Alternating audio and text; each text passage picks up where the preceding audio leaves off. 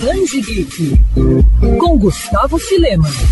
Inteligentes, misteriosos e carinhosos. Como não se apaixonar pelos gatos e seus trejeitos únicos? Aqui em casa, minha paixão atende pelo nome de Sibéria e vai por mim. Essas criaturas conseguem mexer com o coração de qualquer um. Prova disso é Junji Ito, mangaka famoso pelos mangás de terror, que se tornou um amante de gato após conhecer Yon e Mu, gatinhos que entraram na vida do artista por conta da noiva Ako. E não é que o autor decidiu retratar sua rotina ao lado dos gatos em um mangá? Publicado pela editora JBC no Brasil, Diário dos Gatos Yon e Mu detalha a transformação de Junji Ito em um verdadeiro amante felino, sem deixar de lado sua paixão pelo terror, já que utiliza os característicos desenhos bizarros e assustadores, o artista mistura elementos do sobrenatural com a comédia, presente no início de sua carreira, para mostrar o que todo dono de gato conhece bem: as mordidas e arranhões inesperados, a adaptação à nova casa, malcriações e a briga para saber qual humano o gato vai escolher como preferido. Junji Ito se retrata como Jota, um rapaz comum que prefere cachorros,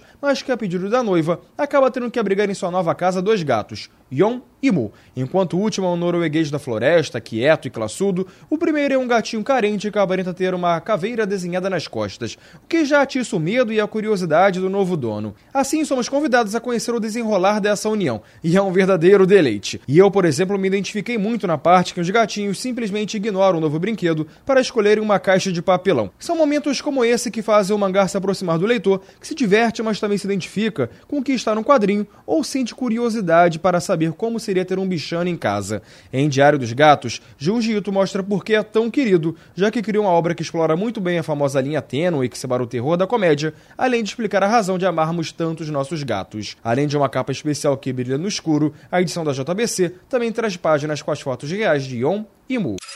Quer ouvir essa coluna novamente? É só procurar nas plataformas de streaming de áudio. Conheça mais dos podcasts da Band FM Rio.